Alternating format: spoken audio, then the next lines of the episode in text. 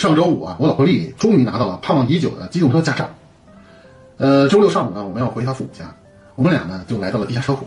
这丽丽呢，就特自然的就打开前排的左边车门，就坐到了那个司机的座位。我呢，就坐在了副驾驶位置。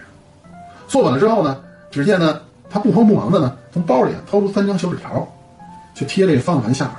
哎，我特纳闷，我就过去看了一眼，哎，我就我就忍不住我就乐了。这三张纸纸条啊，写着什么呢？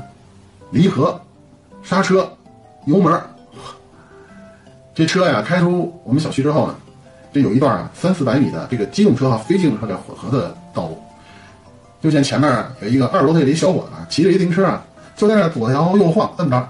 我们家丽丽呢，也这个不由自主的跟着左摇右晃。这我当时我说：“哎，宝宝别紧张啊。”这话音未落呀，啪的一下，眼瞅着我们这车头啊。就追尾了，追尾这自行车了。这时呢，丽丽长舒了一口气，一副如释重负的表情。哎呀，总算撞上了。我心想，就像我老婆这样手潮但是心态好的驾驶员，真是没谁了。我一脸苦笑的对老婆说：“姑奶奶，感情您老人家这左一下右一下，右一下左一下，这没有水啊。”